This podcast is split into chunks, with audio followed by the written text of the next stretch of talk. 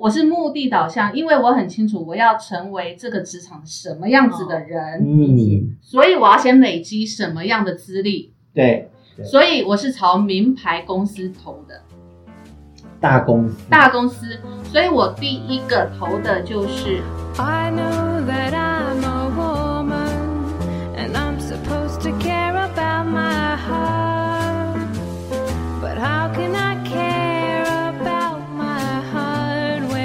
Hello，欢迎来到 Miss K 的神经说，我是 Carrie。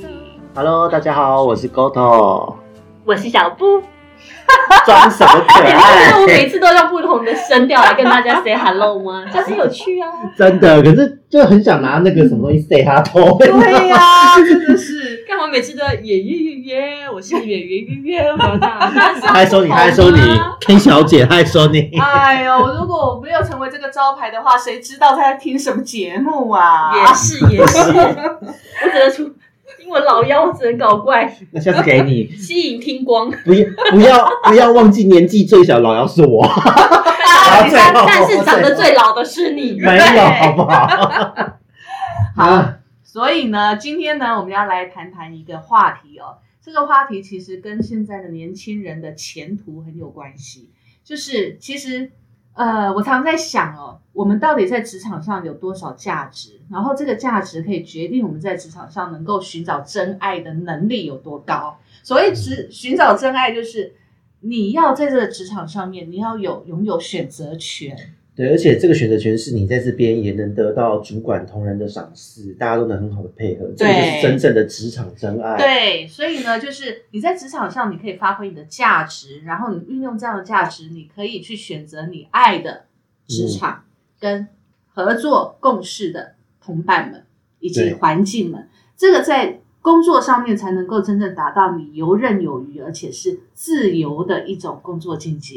对，我觉得这个是要一点时间的累积淬炼，可是，一样是在花时间，是什么样的心路转折，或者什么样的能力的培养，我觉得这是我们今天主要要聊的一个话题。对我们可能刚才的那个那么 欢乐的开场，突然变得这么 正这么正经的一个内容哦。好，其实呢，会想到这个话题，我最主要是因为啊，呃，前阵子呢，我侄子一直在跟我讲一件事，就是因为我侄子在大学毕业，去年大学毕业之后，然后六月份他马上就进入了南科的大厂，非常大的公司去呃当工程师。然后呢，其实刚开始他进去的时候，我们都很开心，因为我觉得一个男孩子哦，一毕业就马上有这么好的工作，然后这么稳定的工作，而且薪水又很高，在他们同年龄的同学来讲哦，算是非常好的。那其实我们也很开心啊，但是他工作了一阵子，大概工作了半年左右，发现情况不对，嗯，情况不对，怎么说呢？因为他们是要日夜轮班，而且呢，一天工作十二个小时，一个礼拜工作六天，这是人过的生活，不行，这没有生活品质，对绝对不行这样子。他就是机，他就真的是那个齿轮啊，工作运作的齿对对。对对对，刚开始的时候呢，我侄子呢，他也想说，反反正他年轻嘛，趁着年轻呢，他多赚一点钱，多存一点钱，然后呢，在大厂里面呢，呃，多跟着磨练，他觉得他还熬得过。但是慢慢的过了半年以后，他发现不对劲，因为呢，第一个他日夜颠倒，长期的日夜颠倒，因为他们日夜班是一个月甚至两个月轮一次，所以他长期的日夜颠倒。然后日夜颠倒的状况之下，你知道朋友也没办法联络，所以他慢慢的跟他同学就慢慢的疏远，只能在线上回来的时候，跟他回来之后，人家在睡觉，在睡觉，或者是他回来之后，人家在在白天他要睡觉，对不对？所以呢，第一个跟朋友慢慢的疏远了，第二个他发现他精神状态不对了，因为你长期的日夜颠倒，你的作息没有办法嗯内分泌会失调啊。然后再来就心情忧郁。他到最后到前一阵子，他跟我说：“姑姑，我觉得我很没有用。”哎，我说：“为什么你会这么想？”然后他就说：“他说我好不容易大学毕业了，也是很不错的大学，工作虽然说大家都说很好，可是很辛苦。我虽然薪水高，但是我没有朋友。那个辛酸谁人那薪水到底一个？月多少钱呢？他现在薪水大概是我们现在已经工作十年的中阶主管的薪水，大呃有六七七万这样子，对。难怪他愿意为他卖。他用新鲜的肝脏来换，对，嗯刚开始会很开心啊，可是工作半年之后，他发现整个都不对劲了。对，然后朋友都劝他说要赶快离职，可他又舍不得，因为又到年底了，他又很挣扎，不知道到底要不要那个。然后他就，但是他就说：“姑姑，可是我看到我们公司那些已经工作大概十几年的那个主管，我觉得他们都了无生趣，人生好像就这样了耶。他好害怕变成那样子。可是呢，他们要他他如果要离职，他又不知道怎么办，因为又很害怕，没有办法找到薪水这么高的，或者是条件好的工作。那其实现在如果我们讲工程师，工程师来讲的话，在目前的行情，嗯如果他只是做一般的朝九晚六上班族，嗯其实也有很多的资讯产业是会需要这样的、有这样子大厂经验的人才过来，嗯而且薪水也不错哦，嗯，啊，其实是找得到的。对，但是他很害怕。他为什么会害怕？因为他被他厂里面、公司里面那些主管吓到，吓到了。然后他就问我说：“可是我们这些主管明明知道这个工作不能这样做，他们为什么不走？”我说第一，一个有可能呢，是因为他们呢有经济压力，因为已经到中年有家庭了，所以他们有经济压力，他们不能马上做选择。好，第二个是因为他们因为这样的原因，所以他们没办法走，时间一久了，就丧失对外寻求工作的能力了。对，很可能因为就是有我们也说养尊处优嘛，就是习惯了这样的模式，是啊，是啊，然后对外界其实就会产生很大的一个隔阂感。然后第三个有可能是他已经被这个工作的这种模式，他已经磨到人生已经不敢有希望了，这是嗯最惨的一个状态。我觉得被磨到不敢有希望这件事真的是蛮恐怖的。对，然后我侄子就跟我讲，他说：“姑姑，难怪我会觉得他们啊，明明工作很忙，他们应该能够理解我们这个刚进来的那个身手，事实上还在适应这个工作，可是他们似乎没有办法理解，他们好像用一种机器人的态度在对他们这些新人，就他没有没有感情、啊没有感，情了。对他就觉得说，我都已经这样了，我哪能让你们好过？或者是他就想说，我也是这样过来的、啊。其实这个心态你们年轻人要熬出头，就得像我们这样。对，其实这个现在就很像当兵在部队，对为什么人家讲学长学弟制？对然后学长他也会讲，很容易就会讲，想当年我怎样怎样都怪你，对为什么不能这样过来？对对对，就是会有这样子，他们跟外界的隔阂感很严重。对那就像现在我们讲很多的退伍军人，为什么嗯男人毕业那么多年，工作退休还在讲当兵？嗯，因为没得讲了。没得讲现在是他们最能展现权威感的地方。对，好，我侄子跟我讲完这个，我就告诉他，你当机立断，今年不管你要不要领年终，剩下半个月，你就是离职。然后呢，离职之后，你让自己休息一段时间，你休息个两个月、三个月，过完年之后调整升息之后，你再来好好去去想自己下一步要做什么。他需要喘口气，对他真的需要喘口气，他要从那个把自己当成零件、肉体零件、肉身零件的这样子的环境中，让他回归正常的社会，自己做对中。对他先去找到自己的作息，找到自己的那个精气神之后，然后再才有办法去思考自己下一步要做对，什么。因为我最近身边有几个朋友在找工作，嗯那不论是说他们现在在转换跑道的，有人要要改行的，嗯哼，然后有人是就是说，哎，被公司收掉的，嗯哼哦、那他们现在在做的，今年哦，他们在做的动作全部都是什么？找回自我，嗯定型。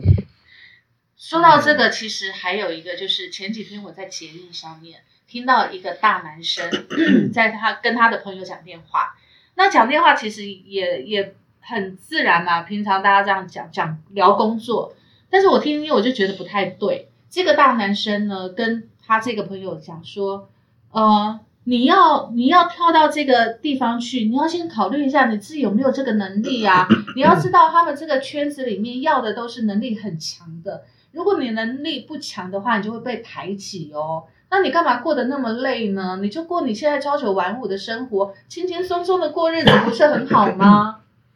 不好，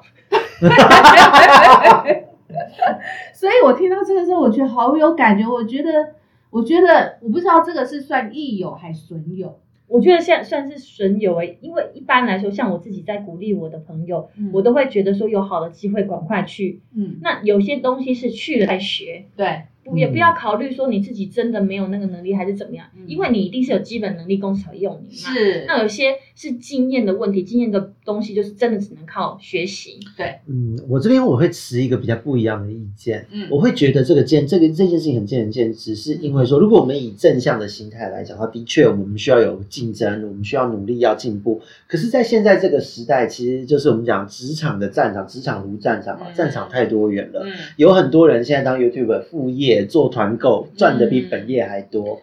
也许他只是需要一个稳定的收入，一个朝九晚六的生活，对轻松让他有正当的一个规律生活。对但他其他的时间，他可以用来做自己的副业。这就是另外一方面哦。对跟我在节目上听到这个不一样，嗯因为在节目上我听到很明显对方他是想要去挑战的，哦，那对方这个挑战，如果你再泼他冷水，就不道德了。对，所以我就我觉得这在想说，个不行。这个到底损友还是益友？我觉得真的是一线之隔，所以就对变成说你自己要在职场上是什么样的价值跟定位，你自己要就要很清楚。是的，对，所以其实我们现在三个人，坦白讲，也都在职场上打滚了十几二十年了。我还没啦。你还没？你还没你以前我学生超时代的不要算嘛，就是只正式出来社会、退伍后。哦，那还没呢。你还没十年吗？啊？如果我们以退伍后的工作来讲，还没有到十年，因为我退伍还有念研究所什么的所以你总共几年？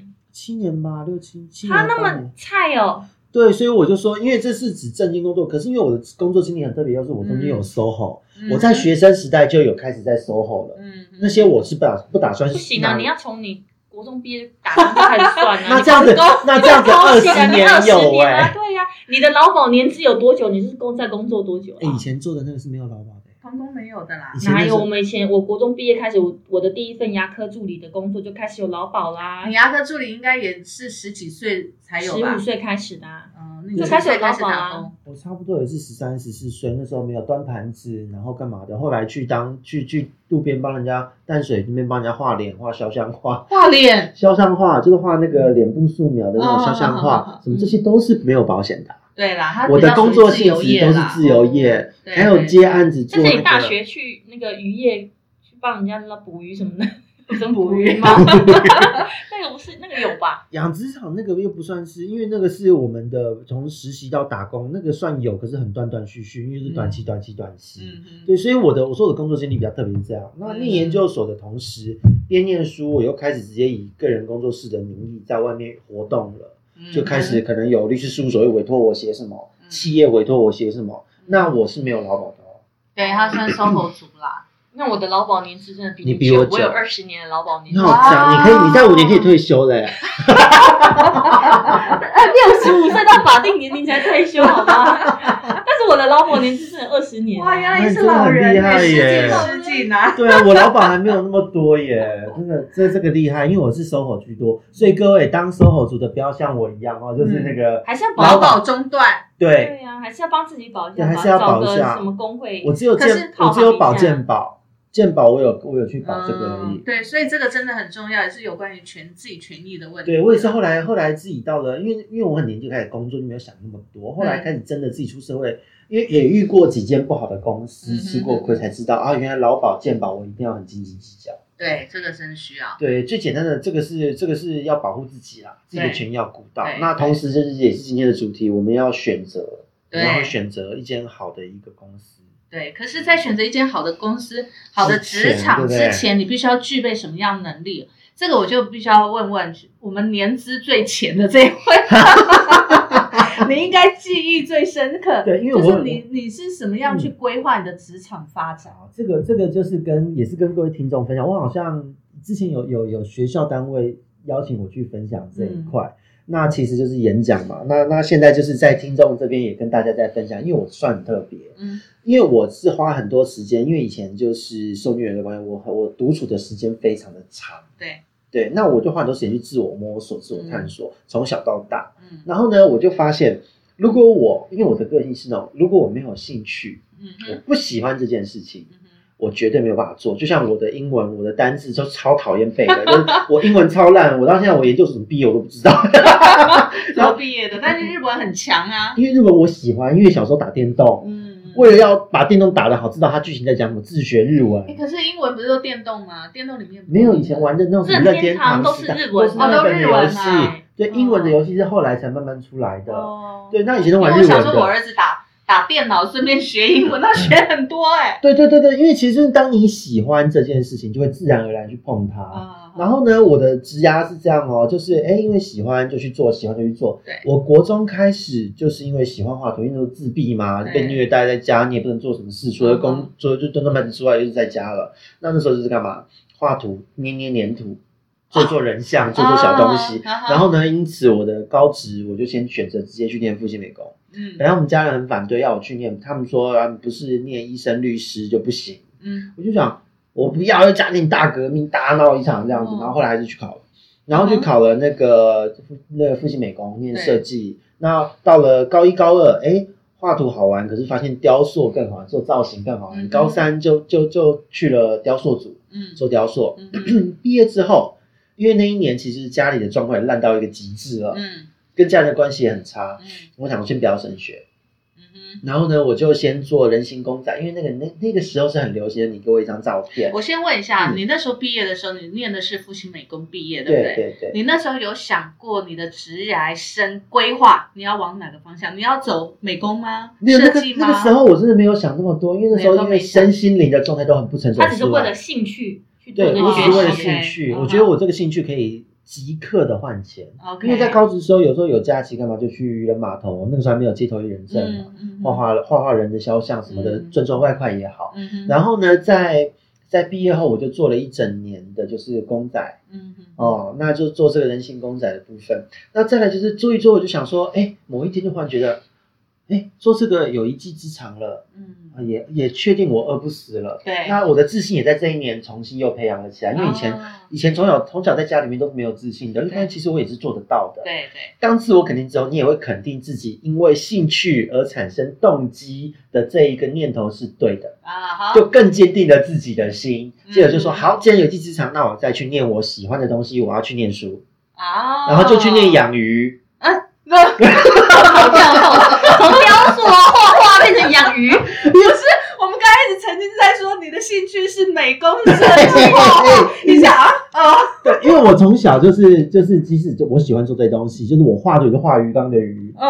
然后捏一些造型，捏鱼、捏生物，因为我觉啊得这些鱼怎么可以那么有趣、这么美？然后我平时看书也是关于自然科学的书。哦所以你把鱼当做艺术品欣赏，对不对？对，然后呢，哦。就是在毕业之后工作了一年，我就去念了养殖，结果那时候就是什么海大、高海拔、叭叭叭都考上了。嗯那而且我没有特别准备，因为我那时候就是边工作嘛。嗯那没有，那后来我自己回顾是因为那些科科系要考的专业科目对我来讲是闲书，怎么说？它专业科目是什么？就是比方说水产养殖学啊，什么养殖管理学啊这一些的。关于鱼的知识因为我平常我从小就没事就在翻它，因为我很喜欢。可是我后来到了考大学那一瞬间，我才知道啊，原来那个叫专业科目，哦，我以为只是兴趣，所以你把你的兴趣变成专业，然后才发现哦，原原来这就是专业。所以，所以还是要从小培养一个兴趣嘛，对不对？无心插柳柳成枝。然后当我这样子上去之后呢，然后呢，一开始我那时候就是我为了要离开家里，我就选择了离台湾就是离家里最远的这个澎湖就去飞澎。然后澎湖整个像人生的大解放一样，因为觉得哇，终于离开这个家庭了，我要重新开始我的人生。嗯然后当然就第一个礼拜在宿舍就出柜，什么一大堆，全校都知道我是 gay。然后接着呢，就是第一一开始学念书，我都觉得念得好开心，因为我觉得都是我喜欢的科目，嗯什么藻类学啊、微生物学啊、病理学什么学，我觉得天哪，好喜欢哦。所以你喜欢画画，也喜欢鱼，对然后喜欢海洋。对，人的兴趣可以很多元啊，可是有兴趣才会驱动自己去做这件事。我是这样的人。那结果我那时候很好笑，就是那个时候。老师，因为我的同学全部都是什么高职的时候就都是海洋相关科系的，对，什么基隆海事啊什么。然后呢，第一次就是小考，嗯，那老师就说全班平均分数二十几分，只有一个人考考了满分，然后就说是我，我就 我想啊二十几分，还呀还呀还啊，哎是我，你考满分，你考满分。对，然后结果就是愣在那边，结果其他的同学还问说，哎怎么念的？我就想，嗯，就这样念啊，嗯所以就这样嘛因。为那是你的兴趣。对，我就很自然而然在翻翻翻就了解了。嗯然后就这样子一路念，还拿第那个第一学期结束的时候还拿就全系第一。然后我们别的教授看到我就说，复兴美工毕业拿第一名，用不可置信的眼神这样子，嗯然后就这样一路哒哒哒就第一名，全系第一名毕业了。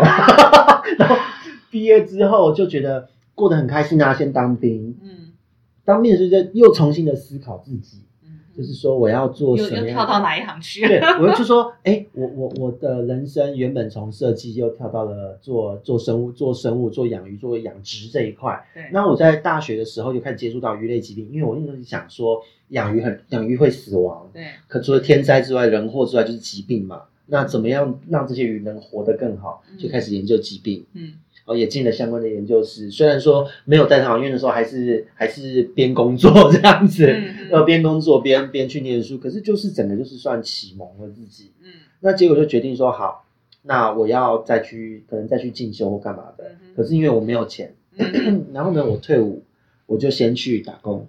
嗯，最好像是我当兵的时候，那时候去考地方特考，我根本没准备，去考好我还考上了地方特考是什么？公务员考试，全没有准备。对，人生都非常的莫名其妙。然后呢，因为我知道我的个性去，一定第一天就跟长官撕逼，然后就 就闹翻了第一。天去就出柜说我是 gay，我一定会这样啊，然后就被全部的工那个工人排挤，这 样立刻上性平会。对，然后结果在工作之后，嗯哦，工作一年，我那时候想说，想说先先有工作做就好。那刚好那个时候呢，就是有一去了一间服装贸易公司做嗯做助理，嗯我就帮忙做一些一些货品嗯啊，纺织贸易的这一些货品样品的处理。那这样子做一年的时候，其实也就是没有特别去想什么，就做。然后呢，因为我的老家在善导寺一带，嗯，想说在台北想要继续善导寺，对，想要想要再再继续深造自己养鱼这一块，就看他有哪几所学校研究所。哎，最近的是台大哎，嗯公管大学去报好了，然后一报一考，哎，考上了还正取。所以你 大学在台大念的是什么系？我大学在澎湖，然后、啊然后到了到了研究所，我到台大就是生物科那生命科学院的渔业科学研究所。啊，对，然后呢，在那边念呢，就是中间就是自己念得很开心。嗯那念得很开心之后呢，就是哎，第一学期就都是成绩就到前两趴三趴，然后接着就跳级到了博士班。嗯，还跳博士班超微妙的，我想我从来没想过自己会有这一天，复兴美工，然后跳到跳到台大的博士班，对，可是后来跟指导教授闹不和，因为我想要多深造一些嗯，但他希望我去帮他做他的研实验，做他研究，还有去他的厂子等等等的，就是那时候觉得整个的状况不是一个我想象的状况，嗯不是一个我想要的方向。嗯，那因为自己知道自己的方向在哪，所以很当机立断就决定先修了。所以那时候的方向是想要深造什么？研究学术路线，啊真的去钻研某一些语种或是某一些疾病。嗯哼哼哼哼，结果呢，就因为这个样子，休学后我工作两年，然后那时候在在这个过程中，我也发现一件事，就发现了什么事呢？就是台湾的渔业其实饲养能力很强啊，台湾的这个养殖的技术都非常好，农渔产品、水产品都很强。可是，哎，除了疾病有很多待解之谜之外，还有什么？就是行销包装怎么那么弱？嗯因为全球我们光讲亚洲好了，你看新加坡，你看日本，他们的技术不见得有我们好，养殖的技术不见得有我们好，但是他们的行销，你看那个氛围就是有道。嗯对，那个氛围就让你觉得这个东西值这个钱。你看一个金亲生苹果，它就是个苹果，为什么能卖这个钱？嗯对不对？所以像这样子的一个行销，就发现啊，行销台湾的农业宣传缺的是行销。那也因为自己以前就是有在帮人家，就是就是在休学期间，我就有开始去上班。那时候去休学休学了两年，对，然后呢，我去上班啊，那时候上的就是管理顾问公司。嗯哼，然后因为想说就是学一些关于写计划这一块，因为在实验室里面，你在念书的时候，最重要就是你要争取经费，嗯就是要靠写计划。嗯，操作技巧，还有那一些实验室的那一些那些实验设备，它就是一个死的技术，就是一个工作而已。可是你如何拿到经费，让大家有钱运作，嗯重点就是在这一些策略，嗯哼你要怎么去呈现这个计划，还有报告的能力。所以你特地去做了这一块，做这个工作就对，对，然后呢，因为在台湾其实生技产业虽然还 OK，但是普遍来讲卡位卡的很严重，嗯薪资也不是很漂亮。对，所以我想说，那我就继续往这个这个行销的这一面走，因为台湾缺这一些嘛。所以当我休学回来，然后呢，重新去去呃换了一个指导教授，这样拿硕士，我就是拿到硕士学位，这样拿硕士拿到了之后，我就开始决定往这方向走，就走行行销。你你人生三大转折 啊，对。从画画到鱼，然后到海洋，然后到行销。对啊，所以你看哦，我一开始在管理顾问公司，然后再出来之后就是做了公关公司、整合行销公司，嗯。然后都是真的说是一间公司里面你要接好来自好几个平台、嗯。来自好几个品牌的案子，嗯。好几场的记者会，嗯。所以就是那个时候就是真的是爆肝，就是那时候忙到有肝指数过高，然后昏倒过，可是觉得值得啊，因为我觉得这是我喜欢所以，我只要注意身体就好了。所以行销部分你也很喜欢，很喜欢啊，而且在就是在几年前，为什么我说我现在有一个协会，也是因为呃，在做这个这件事的过程中，我把行销和我的兴趣结合结合了，啊所以实际上就会变成说，我的所有的一切，现在职涯的一切，都是我喜欢的事，下了班也在做我喜欢的事。所以其实你从学生时代小时候培养的兴趣，你根本不知道以后会靠这个吃饭，或他会做什么，你纯粹就是兴趣而已。对，然后呢，随着兴趣去延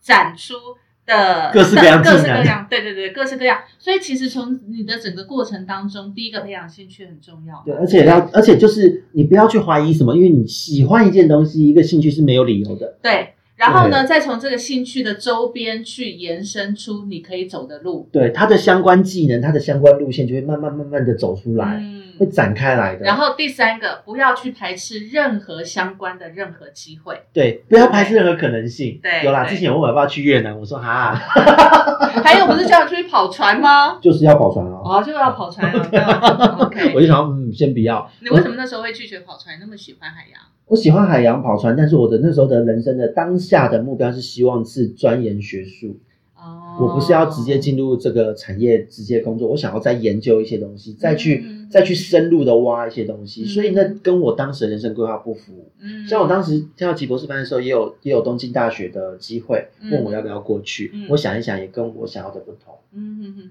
对，所以其实事实上，一个兴趣你会发展出什么样的一个状态？事实上，其实我们自己都没有办法去掌握，因为人生从小时候你没有办法去想象你未来长大以后什么样子嘛，对不对对对，但是在每一个机会来临的时候，或者转折点的时候，你不要去排斥它，你用开放的心去迎接它。对我其实是没什么框架的人。对，还有一个重点就是，真的就像我们刚才讲的，你从你的兴趣去培养，你可以把这项工作做得很好，不管它是什么机会，你都会很乐意的接受它，对，对不对？而且加班到凌晨的时候，你也不会骂三字经。。对，可是遇到糟糕的同事或上司，就会。骂三字经。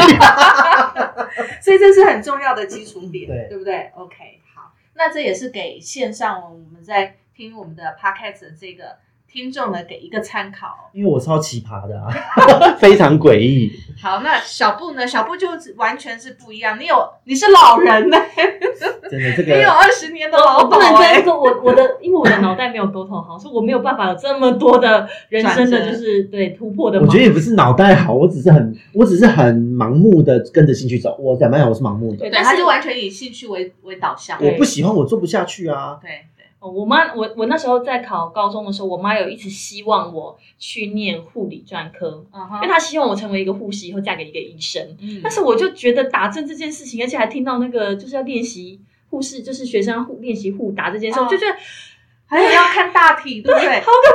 我没有办法，所以我就当下就立即就决，就是跟我佛见我妈的这个提议，然后我就去读了。然后我妈还说，那不然你去念军校好了。哇因为她就是就是看起来就是觉得说我就是汉操很好，女大兵，她的女大兵啊也不错，所以她就问我要不要去念军校。果然那个将军果然对，也是哦。而且我姨丈，因为他是那个职业军人，而且是将军，所以应该也可以受到蛮好的礼遇对。所以我妈也给我一个这样子选择，但是我当下就想说，哇，我还要在一堆臭男生里面打混，我觉得好烦哦。虽然有很多你很多。是国军之花。对啊，说不定是这样，可是我就没有办法克服那个障碍，而且我不喜欢被约束，啊，对，嗯。所以我就觉得那样对我来说太痛苦，所以我就偷偷报名了呃夜间呃北市上夜间部，然后国贸就最普通的那种学生会读的那个系，然后呃考完之后就是读完之后就觉得说，呃白天，因为我妈就说呃那家里需要钱，要不要去打工这样子？然后我就好啊，那我就就去打工，所以就随便就翻报纸翻开就先做了一个牙科助理的工作，嗯然后也是就是爱做不做，你知道，就是学生嘛，就是觉得爱做不做，对，就觉得爱做不做。我们然后当然老板也是对我很好，我也是做了一年多，而且还介绍我姐一起来做，可是这老板多好。对，介绍真的是个好老板哦。对，但是其实我很看重钱这件事，我金牛座嘛，我很看重钱这件事。我觉得老板给的薪水太低了，嗯而且我牙吃这么烂，吃那个叫做海霸王之类的，我就觉得海霸王那时候还算不错吧？就觉得很烂呐、嗯。我那时候就觉得很烂，怎么不是去高级餐厅之类的？然后也没有，因为工读生你也不会有，你看工读生的眼界就这样，对，你就不会有年终奖金嘛，所以眼界那么高对呀、没有，而且你知道我们那时候，因为牙科它是早上九点到中午十二点，下午要休息三个小时，三点才有上班到六点，嗯。但是我来不及上学，所以我上不到午班的那个班，我就只能上早班，三个小时，然后之后就很无聊啊，嗯。所以我就觉得，而且薪水一个月才六七千块，嗯活不了，所以我就觉得不行，我还是要想办法找别的出路。所以呢，我就后来就去应征一个那个家乐福的信用卡公司。啊，以前家乐福因为它本身不是银行，所以它没有办法办去卡，它可以办卡，它可以发他们自己的卡，但是他们不受联征公司的的，就是管辖范围之内，就对他们就是发嗯自己的私私人卡，然后贷在贷款给别人，或者是就是放款给别人这样子。嗯那我做了那个之后觉得很有趣，而且我还一直做做做做到主管，就是我从那个抠那个去查别人的 信用卡额度，一直做到一直做到客服。做完做到客服的时候，他们当下决定要开一个放款部门的时候，还希望我过去帮忙，啊然后就跟另外一个主管一起合作做这个放款。嗯那我就觉得在这工作，哎，好像也蛮有成就感。从从那个就是只是打打，每天要扣两百通电话哦，嗯。一天以前一天只能扣十通，到两百通，然后到做客服，而且还是做别的工读生的范本。啊哈哈哈哈，对，然后所以能力是被肯定的，对能力是很好的，嗯。而且我觉得很妙，是我做客服的时候，人家都说声音很好听，对，的确对你有那个本事，对。只是现在不一样而已。毕竟他连老板娘都二十年，不一样了，不一样了。对。啊，现在是老板娘的老板娘的声音，不是小女生的声音。对对对，而且以前主管很有趣，客服部的主管还喜欢把 OK 转给我，嗯，因为你的声音可以融化啊，因为他就说那个人那个人是每十块钱还是每一百块钱要刷一次卡，啊那卡很容易不过，因为你刷了两三次之后，人家会觉得到用就卡就不过了，所以就喜特别喜欢把 OK 转给我。嗯然后那一那一周，那人就说好啦，我知道了，就客人就会零二零四，对，就会这样子，对，所以好像对，跟然后就要去那个放款。可是后来我就觉得说，应该还有更好的机会，嗯，所以呢，我想要你所谓更好的机会，看我想要什么？领月薪的工作，因为那都是领时薪的工作，嗯。所以我就想要领月薪的工作。嗯。那有个同学就跟我说，有一间贸易公司在征人，你要不要去试试看？嗯。我去的时候，我真的觉得这间公司好诡异哦，整天都按摩摩的，而且它在林森北路里面，哎呦哦，大楼里对面你只要吗？走出来都是酒店，哎呦，对，然后就是白天当然是看不到那些醉汉了，但是嗯呃晚上我又避晚上下班。避开那个时间就去上学了，嗯所以我其实基本上遇不到那些就是醉汉或者是小姐们，耶、嗯黄花哎呀，都是我们晚上唱歌。啊，对，然后就是觉得这间公司怎么都没什么人，就是一个日本呃主管，然后我自己的本身的主管，然后每天做那种很 routine 的工作，我觉得都好痛苦，然后记账也记可是钱不错啊，你钱收钱的时候有没有很开心？一个月那时候工读一个月一万六，很高吧？算高哦十八十不到十八岁，十七岁的时候一个月一万六，算是蛮高的。要问一下几年前了。是，哎，这么到我年前，因为我刚才已经讲说四十六岁的时，七十八岁的时候做的工作一万六其实是蛮高的，嗯，嗯，但是我真的那个受不了年代，这哎、个时薪才对对在六十对。五、七十块的时候，那对错了，对，所以我那时候就觉得这个工作嗯堂嗯。不好，就是我大概只做了半年我就受不了了，所以薪水尽管不错，你还是觉得对我就受不了。后来因为太无聊。对，真的太无聊了。然后后来我就去的就是以前的叫万通银行，现在叫中国信托，被中国信托合并的。哦，对对对对对，嗯。然后我就在那个档案管理室里面当，就是当那个柜档小妹，你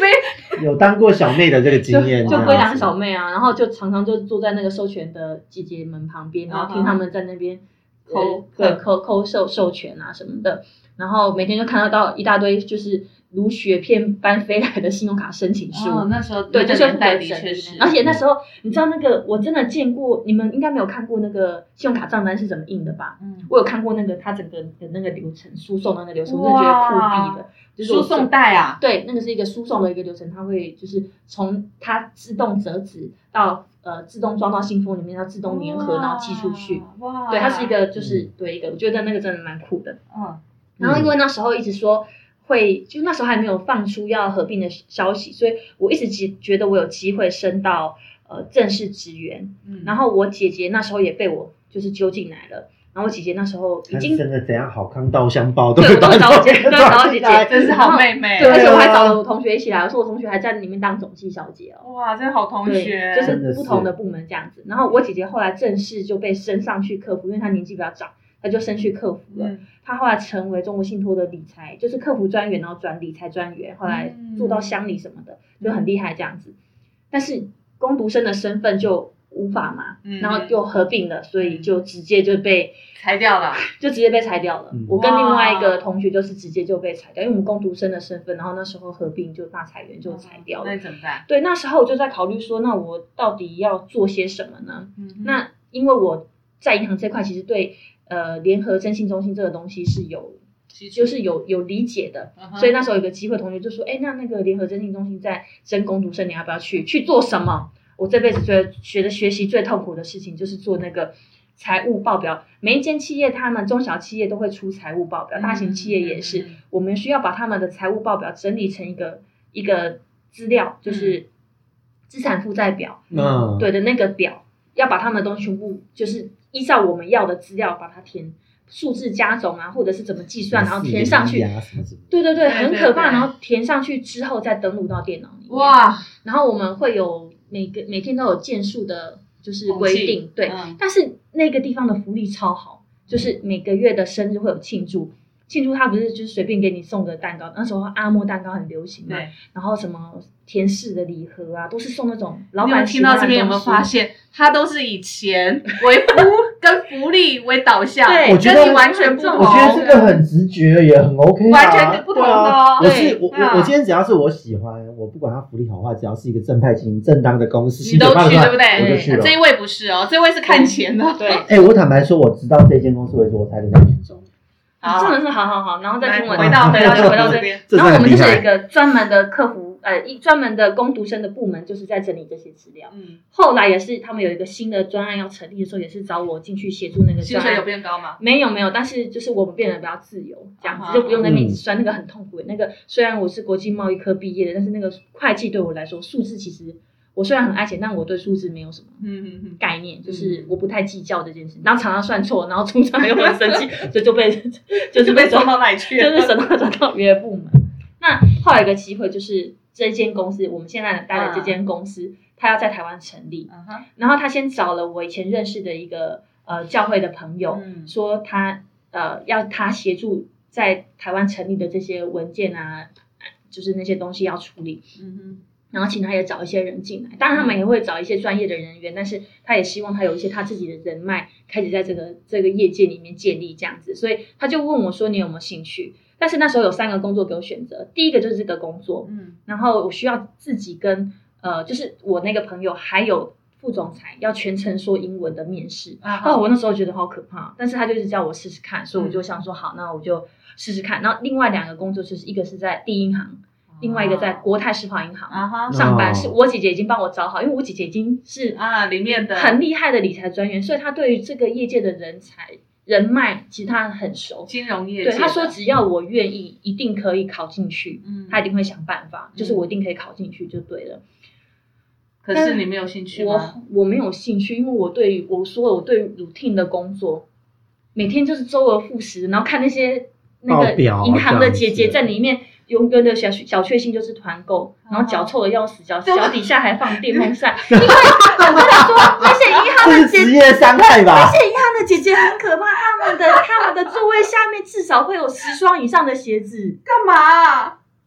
阿芝，然后他们的桌上都会有各式各样不同的娃娃，然后桌上都堆的那样子，你你很少可以看到一个人的桌上是干干净净的，哦。因为他们做的工作就是很无聊，所以他们需要这些东西来调剂一下自己的心情啊，，或者是搞一些团购吃一些下午茶，所以我觉得那样的环境我不想要。害怕，而且就算我当客服很快乐，每天都可以接到不同的人的电话，但是我还是觉得每天都是做一样的事情，嗯要不要剪卡、嗯 o k 好，直接剪了吧，谢谢，再见。对，就录音机放着就好了。对呀、或者是他打电话进来说，哎、不好意思，我的那个呃信用卡呃逾期了两天，被罚了三百元，你可以帮我调整一下。我就好的，谢谢，没问题，我帮你调整。就是接这个电话，我就觉得 我的人生我不想要断送在这里。嗯。那那时候你有想法吗？就是 你不想做这件事，但是你想要做什么样的？我想要做一个很有趣的工作。什么样才叫有趣？我不晓得，我那时候因为做的工作觉得要有趣，但是尝试的绝对要很有趣，对。嗯 然后我姐姐，因为那时候她做理财专员，她就也希望我可以往这个地方前进。可是我刚刚说了，我对钱这件事情，光是写财务报表我都觉得很痛苦，更何况还要帮别人理财，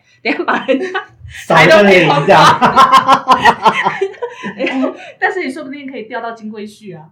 也许啦，也许，啊但是我就觉得，对我姐姐说她在银行认识的，就理专认识的人都很有钱。你看她错失了那个那个嫁给将军的命，然后呢，现在又错失了金龟婿的命。对，而且我姐姐说，常常有那个阿伯或者是那个阿嬷来理财的时候，就问说啊，你结婚了没？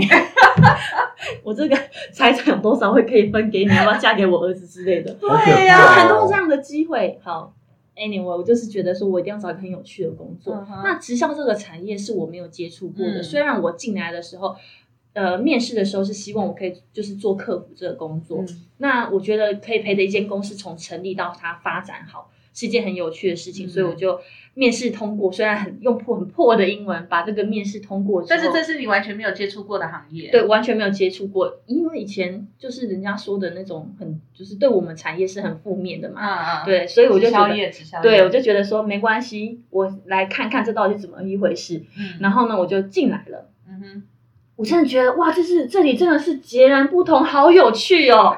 每天都好有趣，每天都很有趣，有趣到完全不想走。就是真的真的每天都很有趣，因为我就是那时候业绩很好嘛，正热嘛，对然后三天每天都哎每个礼拜都会办一次说明会，对，三天两头都办一个 party，而且那个嗯 party 是变装 party 啊，然后就各式各样有趣的。然后你你以为你就做客服吗？你还要学跳舞，因为要上台跳舞给那个就是 娱乐一下我们的会会员会员们。然后有时候还要主持活动，嗯然后各式各样你可以接触到的东西，真的太有趣了。所以我就觉得哇，这产业，而且我刚满一年的时候，主管那时候非常赏识我，就直接调薪跟同业有经验的人是一样的薪水，啊我就觉得这里是天堂，薪水好他只要工作内容有趣，薪水 OK，他就 OK。他就 OK 了就了。OK 了。那你有想过你在这这家公司要待多久？我那时候真还没想到哎、嗯但是我那时候其实，在过程当中，大概做到五六年的时候，嗯我开始觉得疲乏了，嗯觉得该学的都学了就这样该经历过的也都经历过，因为每个每三个月、每一个月都办的都一样。对啊，因为那时候就是业务部跟行销部合并嘛，所以你做业务的时候，你同时会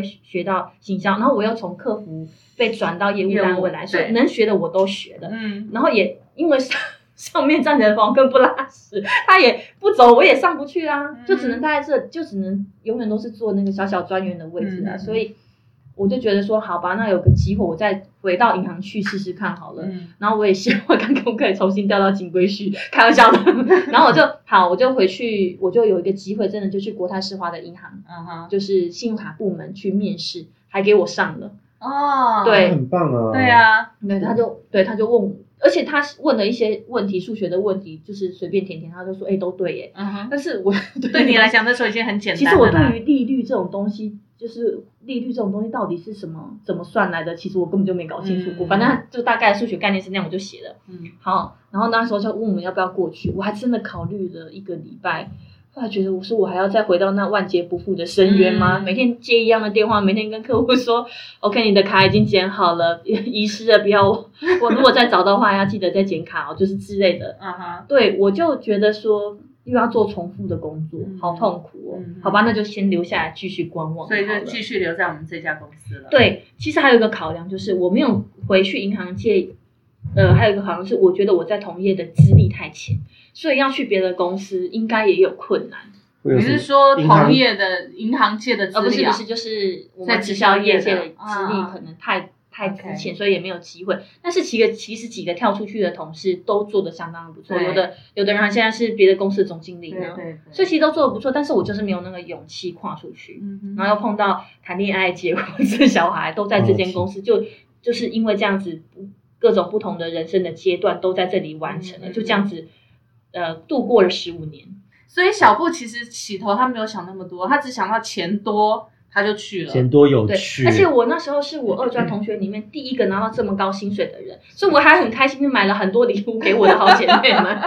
真的是小布很顾及周围的人哦。对对对对，所以其实你看，小布是完全一个不同的典型对，啊。跟我是完全不同类对型，我是很奇怪的。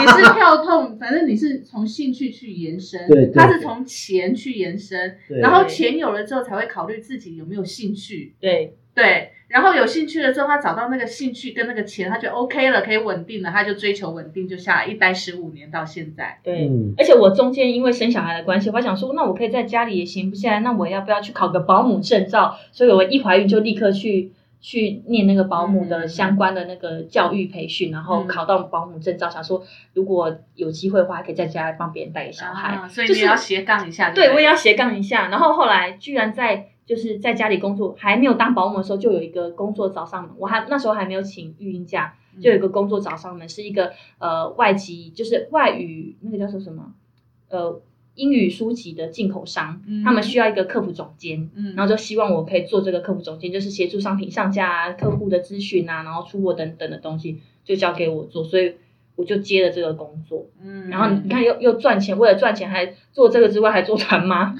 真的。我还接团妈的工作，这也是很厉害，对，这然后也是很厉害。就是自己。呃，我姐就跟我说，你一定要想办法赚钱，所以还跟一个美国的朋友接洽，然后请他帮我们买商品，然后寄回来，然后我再负责分上，对，分散出去，对，各式各样的钱都想尽办法赚就对了，果然是金牛座。我，就闲不下，就视钱就如命。是钱，真的，真的哎，我觉得，所以其实我觉得年轻人在选择工作或你未来的职业规划的时候，先考虑一下自己想要的是什么。你要兴趣还是要钱？嗯，有时候你就跟着你的直觉走，也许就对了。对啊，有钱就有兴趣啊，没钱怎么会有兴趣呢？对啊，这个是有有兴趣，兴趣不管有没有钱。对，所以就像我刚刚讲的啊，我到这一间公司才领到所谓的年终，啊因为我之前都待小企业，我觉得哎，这间公司在做什么有趣，哎，刚好就是我同时间可能投这个领域的某几间公司，嗯，那有的时候就是这间公司刚好就是先回我回应我了，也录取了，我就先去了，对。因为对。想先哎，是我这个领域我都有兴趣，哪一天所以其实现在我就去。其实以他这种方式的话，他必须要很乐天，对。然后他要能够耐得住那个那个环境的转换，还有他嗯。能够蹲得下去。对有的人会觉得哇，我可能到了一个好像都，你看你到今年到我们这个公司你才能领年终、我之前领过那种五百块、两千块的红包对当年终，对啊，我觉得那所以你你就变成说你要能够你要能够很清楚知道你你做这份工作的乐趣在哪里啊？对啊，对啊，因为我是那种就是只要环境 OK，主管不是那种很靠腰的，然后同事没有很严重的勾心斗角，我是可以在我的职务中找到乐趣的，我就能待。对，你是可以那种自己娱乐自己的那种，在自己的圈子里面过得很开心。因为这样，所以才是 SOHO 都是一整个礼拜不跟人讲话，就是对着电脑这样。但小布就不行啊，小布是以钱为主，我一定要然后才钱有钱了才会考虑兴兴趣，对，对没有钱怎么会有兴趣？对，也难怪他结婚生子了，我现在还光棍一个啊！对啊，对啊，所以其实每一个人选择工作的状态是不一样的。是啊是啊那像我自己的话，其实我的状态就，呃，我应该说，我我从小我是学画图的，我从五岁开始我就学画，所以玉女养成呢，真的是玉哪个玉？桂玉。不要讲好哪个玉。浴火凤凰的浴，其实我也不知道我到底有没有兴趣画画，但是呢，每个礼拜呢，我妈就带我去画图老师家画图，然后从小我就得很多奖，我国画、素描，然后什么画我都画，然后书法我也写得很好，还出国比赛，反正家里的奖状是一叠一叠一叠这样子。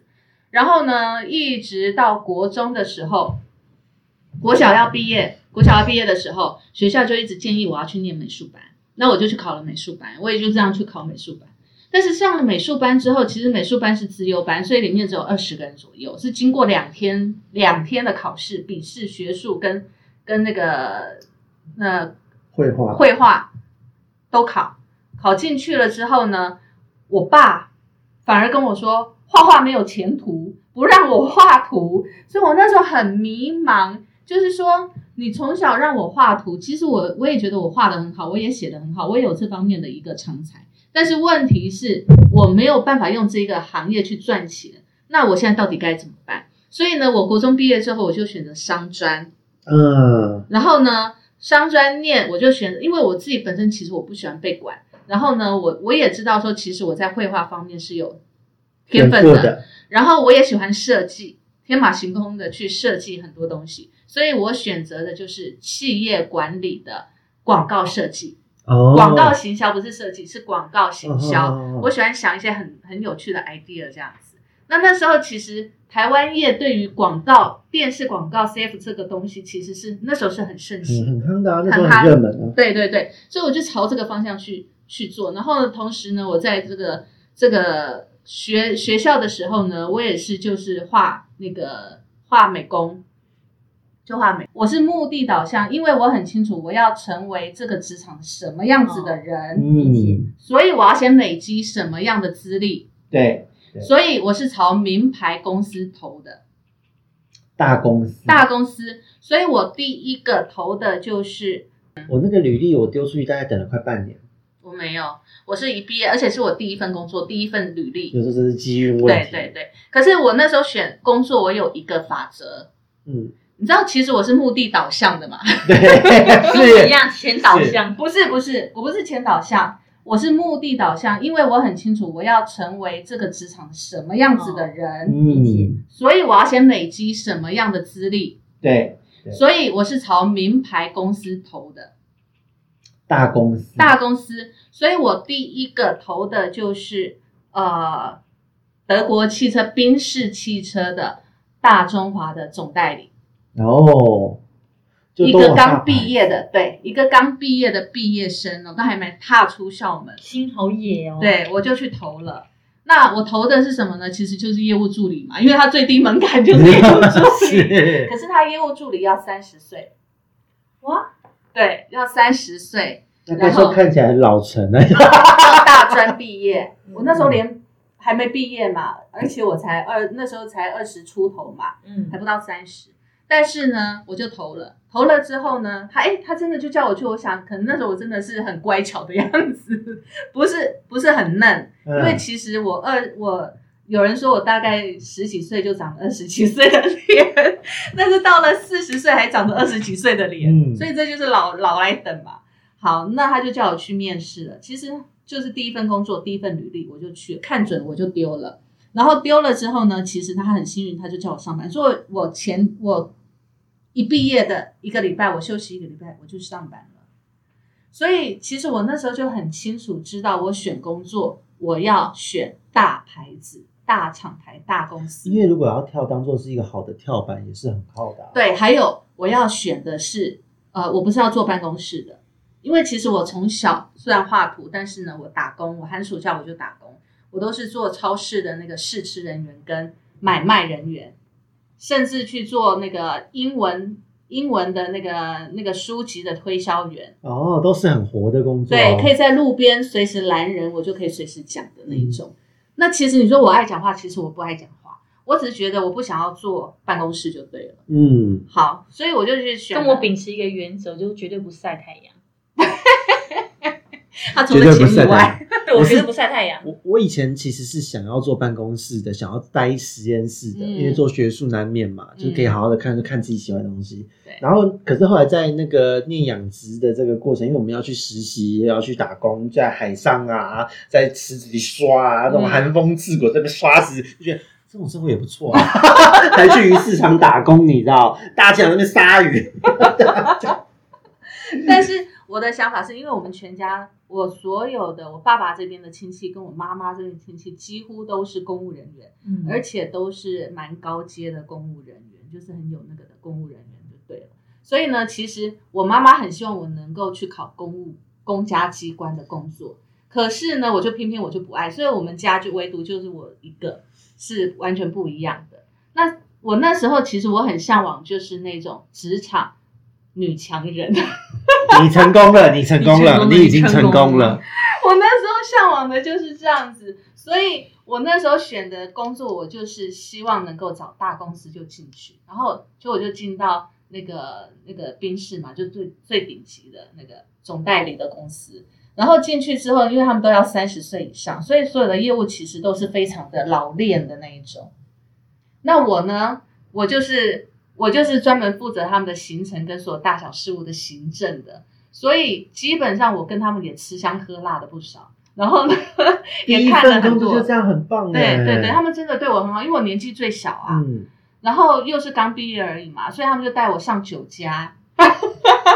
哎，好棒哦，很多事情都要看一看，对对，然后呢，你知道那个年代哦，是事实上是台湾的经济状况非常好的年代，嗯所以我们我在那个阶段看过很多很有钱的人是提着六百万的现金、七百万的现金来买车的，然后我出去都是坐六百的车子出去吃饭，好气派哦，对，然后但是也碰过很丑陋的人性的那一面，就是小三追到那个 对追到车场大骂，对，跟正宫在我们的那个那个展示间里面决斗的那一种。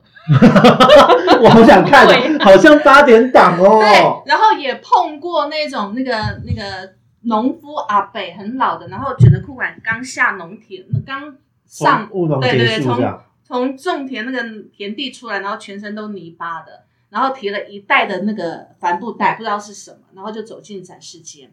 然后你知道，其实这种人你越要刮目相看，因为在那个年代产雕是非常多的。对对对，他单身你知道吗一袋还是白花花的现金，好不好？对，然后进来之后，我们那个业务真的就是老练嘛，因为宾士车果然老练，他一看这个就知道了，锁定了有钱的，对，马上非常热情的招待他，果然就是六百。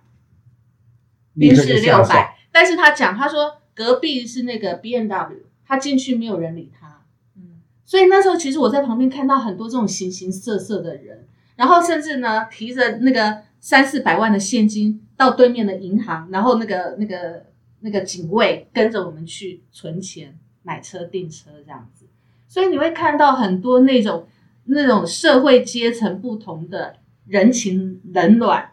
嗯，真的，对，所以其实，在那么年轻的时候，我就觉得，哦，原来这这个社会是这个样子，跟我们跟我们学校真的不同。对，好，我就在车界打滚了五年左右，但是呢，我发现我上不去，因为在车界以男生为主，啊，那个年代的男女还是对对，他以男生为主，女孩子呢，她就只能做行政或者是会计这一类的。对我来讲，真的是我没有办法接受。我就觉得，哎，我该看的、该弄的我都已经看过了，所以我就想换。那想换，其实那时候呢，就刚刚好，呃，接触到直销业，就刚好接触到直销业。那那时候，在我的印象，其实因为我们念念气管行销的，对于直销行业其实不排斥，我们有概念，所以我们知道这个行业在做什么，只是我们没有真正进去过。所以那时候有这样的一个机会的时候，我也是，我那时候很妙，我就是看准了机会，我一投就中，然后中了之后我就进去了，因为要票行就进去，所以从那时候就一直待到现在，二十年左右都在直销业。嗯那我觉得在直销业看到更是那种，呃，金钱跟人性的一种更写实，更写实。嗯，但是我很清楚在直销业我可以做什么。嗯我觉得来到这个行业有打开我的眼界，其实，在车业也打开我的眼界。可是呢，我上不去。可是，在我这个行业里面，我是可以凭着我的能力上去的。对，那但是在这个行业，我一样，我也是看准大公司，我做的一定是美商，嗯我一定是从美商，然后在这个业界里面的前三大公司。这个真的是，我觉得策略性非常的非常的明显，对的确，所以我看准了，我就投了。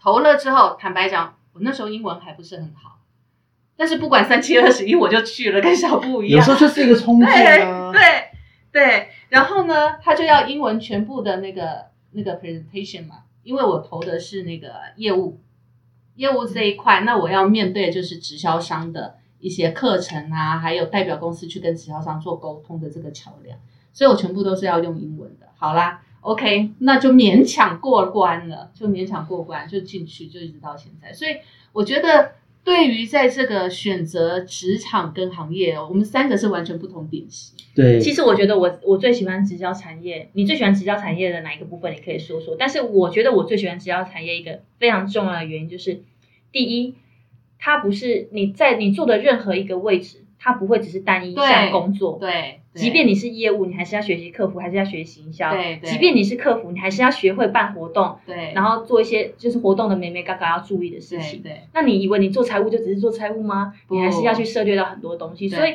它不会受限于像其他的银行业或者是其他船产一，个萝卜一个坑，对，一个萝卜一个坑，就是只专注在做某些事情，而且是越就是公司规模不是越大的公司，就是中小型的规模的公司，你能够学到的东西越多。对。对，所以我那时候其实挑都是国际性的公司，不论在车业或者在直销业。对，其实我就我就跳过这两个行业，跟我原来学的广告行销完全不一样。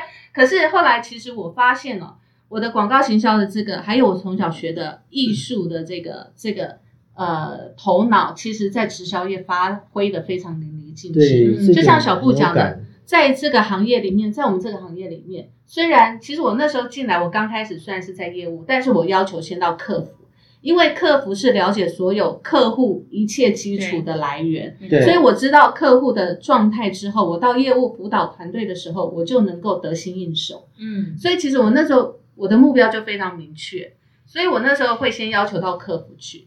客服我先了解了所有产品公司所有的状态还有制度之后，我到业务，业务之后我就开始学课程活动的举办，还有公众演讲的这一块，还有对沟通能力跟你的企划能力这一块。嗯，所以当学完了之后，你会发现，哇，到顶了，到顶了。位置就要开始往上了。，对，但是你到往上的时候，其实心里还有虚，会虚虚的，嗯，因为其实你在大公司里面，你看到的那个格局，坦白讲会很大，对。所以在网上你会觉得似乎少了那么一点市场经验，实际的市场经验，所以我就在离开我自己的行政，就我们以前是内勤嘛，嗯我离开了内勤的位置之后，我真的下市场，真的出了这个市场，我去当直销商。哦，这真的很厉害。对，因为为什么很多人都觉得很奇怪啊？为什么你你的职业好好的，又在那么大的公司好好待不就好了嘛？可对我来讲，我要在网上的时候，或者是我在跟我的领袖、我的领导人沟通的时候，我没有办法换位思考，因为我们有有我们的评那个经验，我没有实际的经验，所以他们在讲他们市场过程的时候，我难免会有一些隔阂，或者我要靠想象，或者我要收集很多资料。可是对我来讲，我为什么不去实实际的去操作一遍？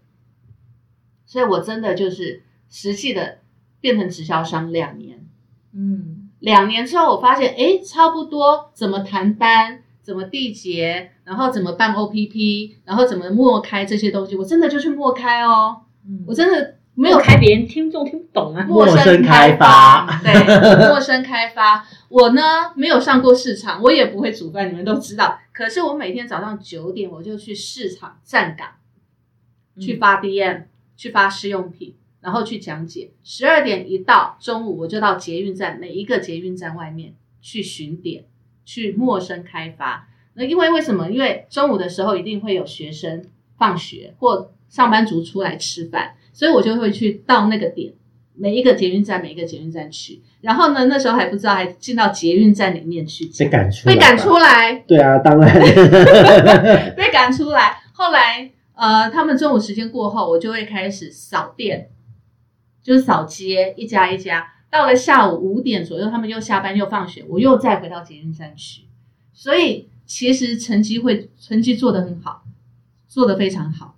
两年的经验到，因为我很清楚我不是要做以这个为目的的，所以我又回到行政团队。诶，这时候我有实际经验，我就在往上跳了。嗯，没错。哦，我觉得这个很棒，因为目标导向非常明确。我来这一边其实真的是进这个才是误打误撞，嗯因为说真的，我的我的这个内我的专长都是很很错综复杂的。嗯，那可是当时在这个产业也是因为一开始是因为我有做公标案的能力和经验，我有做专案整合跟政府沟通的经验，嗯所以他那时候希望我进去做这件事。结果那间公司的总裁他就发现，哎，我的资历很适合做整个他们公司就是直销公司的行销主管，嗯哼，我才开始真的接触直销，以前只觉得啊，不是人家讲老鼠会，结果我既然接触，只要是我市里面的行政人员，嗯我想好从这个角度来认识，结果发现哎，还蛮有趣的。对，真的很有趣、啊。而且其实直销非常讲究的是，我觉得这是一般我我自己在待在传产跟在直销业界看到一个非常不一样，就是一般的传产的人员都会觉得就是你就是这样过日子就好，非常的安分，尤其在银行界姐姐们更是安分对对对，满脑子都是想说找一个金龟婿嫁了就好了。但是在这个行业里面。很重要一个部分就是他们讲求个人的学习对跟进修，对还有成长对对心灵的成长，还有团队合作对这件事情，对是在一般传产看不到的。对，因为很重要的一点，有听众可能有些人会觉得直销，因为台湾人对直销很熟悉，都是从经销商的角度去看，嗯会觉得啊，不就是那个洗脑大会什么？可是，喜欢画梦想啊。对，可是我跟各位说，在行政团队看，完全不是这么一回事对，完全不一你样。想想看哦这个我们之后再开一对对对，这。个这个这个真的我 哎，之前要讲很多，不过我对讲这个讲讲很多，对你要办一场千人万人的活动，你要多少能力？你的对，团队所以讲到？千人万人，我觉嗯得在直销业，你从一个小小的行政人员啊，从我刚入行到现在，我们现在已经可以办万人大会了，对甚至可以在万人公众演讲了。对嗯，这个我觉得是一般，如果我待在一般的公司，或者我还在待在车业的话，我是完全没有这个机会。对，没办法学习到。，对，而且我一年当中，我可能一半的时间都在海外。嗯，各国这样子走，所以你会接触到非常多的人。然后呢，当你接触的人越多，这你在这个行业，所以我说挑公司很重要，嗯，因为你接触的人的素养会不一样，尤其在我们这个行业，嗯，你一定要挑有品牌的公司，而且是外商的公司。所以你所接触的都是世界级的领导人，嗯。这些领导人不管是他的财富也好，他的格局也好，他的思维模式也好，我跟你讲，那真的是你你接触到，你会发现哇，世界好大，世界好大，对啊，世界好大。所以事实上，其实我我觉得很多人哦，在选工作的时候，有时候我还是会建议以兴趣为主。当然，我觉得进来之后，我发现我发挥了我的兴趣，也发挥了我的长才。但是除了兴趣之外，你真的要考虑你要的到底是什么。对，对，因为像我的目标很明确，虽然看似我的资历错综复杂，但是整合起来之后，像我现在的工作，我在这边嗯担任行销的主管，嗯。我生物的背景也用到了，嗯。然后呢，我以前在复兴美工累积的这个艺术的东西也也做到了，嗯，所以我就觉得哎，好充实，好开心，对对对。对，也吻合了我的现在的规划。对，所以其实我觉得很多人哦，也许在找工作的时候，像其实小布以后也会遇到，我也会遇到，就我们的小孩之后如果出来找工作，坦白讲，我们做父母的还是会担心啦。我会觉得，其实我就会不会像他们，我不会给他们财务上的压力，我嗯真的会希望他们在工作中找到快乐。对，对，对这件事。情很重要但是我还是会告诉他们，你们要务实的选择你的收入。钱很重要。对，钱非常的重要，你不能盲目的只是迎合兴兴趣，趣那就真的你的未来没有一个确定的目标的时候，那就很惨。对比如说小布，你以收入为主，这也是一种目标；嗯，你以你的兴趣为主，这也是一种目标。是的，而且你开放的心，你就会随着你的兴趣去发展越来越多。嗯那像我，我是以我的终极目标为主，所以我很清楚我要什么，所以事业女强人。他高跟鞋大概十五公分，越来越高。所以我会先累积我名牌的资历。当我名牌的资历累积完了之后，我就可以用这些经验，我跳到新公司去开创市场。这时候整个薪水就双倍跳了。嗯，没错。对，所以其实很多人就说啊，我在职场到底要选什么工作，或者是我要学什么能力，或者是我要我要选什么样的公司。其实有时候先想好，我们三个是不同典型，可以让线上的听众们做一个参考。其实也难刮了啦，对其实坦白讲，现在的职涯的规划要的一个素养，我们这三个人大概都包进去。，对，兴趣、收入跟你的终极目标目标，对你的成长都南瓜在里面。而且不要被自己现在你现在待的行业局限了你的眼界。对世界真的很大。世界真的非常的大，所以呢，还有一个观念，嗯不要以为工作不能没有你。对，没有，真的，我觉得没有一个工作是非你不可的。对，所以你不要以为自己领两万八的薪水觉得很高兴、很得意，对，然后但是你要想想看你自己将来的人生啊。对你在这个职场的价值是什么？对要这件事很自己创造重要。对，职场的价值是让你可以自由的选择职场，而不是让职场来选择我们。对，这个非常的重要。的，对，所以今天这一集呢，我们也希望能够帮助目前在选择职场的人不知道要干嘛，比如说像我侄子，他可能学历很高，但是他可能对于现有的职场被局限了，反而反而去限制他自己对自己的肯定跟想象力的这些人，其实你放开你的心，你多去接触，然后好好的调整自己，你就可以知道你要往哪边走了。真的，嗯，对，因为其实现在行行出状元嘛。对啊，对没有什么是绝对的，没有什么是绝对的，你只要能够做得开心，然后你知道你要的是什么对，就好了。而且呃，要记得要不断的学习，然后往上，呃不要停在那个点不动，因为当你不动的时候，世界都在往前跑呢，世界会遗弃 对你就是在倒退了。对还有一个点就是哦，除了你要不断的去成长之外，你还要不断的去找机会，把握机会去试。嗯，没错，尝试是最棒的一件事情。对，对。所以我很鼓励年轻人，就像我跟我的侄子讲一样，你现在还年轻，才二十三岁、二十四岁而已。你到三十岁之前，你可以不断的去试你的工作行业，你每一个行业你至少待个一年，嗯，你去体会，至少一年啦。我对不我不赞成一个月就走的，对，因为你都还还没看到什么啊对啊，除非那个工作真的很烂，但是那个工作很烂，取决于你先前对这个行业的搜寻不正确，嗯还有对自己要的不正确，你才会选到烂公司。是的，对，所以你至少都待一年。当你待过这些经验之后，到三十岁你就很清楚你要的是什么了。嗯，千万不要在年轻的时候局限在一个地方太久，因为那会把你的整个思维模式给固化了。没错。真的，真的好。我们今天这一集呢，讲了超过我们的时间，我们自己预定的时间。对，可是因为真的内容很多，对我们内容很三个完全多。不同类型的人，对，那包含我们的职业，包含其实我们还有很多对于职场的一些生涯规划的想法。我觉得之后我们都还可以陆陆续续的分享给各位，，或是工作的五四三狗屁倒招式都可以讲。对，还有我们遇到的一些很鸟的事情或很烂的人，我们都可以或者或者是他们想要了解，就是这个直销行业他们的行政人员到底在做些什么。对很多人都不懂，对，很多人以为我们是在路边拉人呢。其实不是，但是真的这是有诀窍的，这好，那么我们今天的这一集呢，就到这边喽，OK，我们下次见下见次。拜见，拜拜再见拜。Cause I, I want you badly, and oh, I want your lips on mine, and oh, I want you to touch me. Who cares if our love won't transcend our time?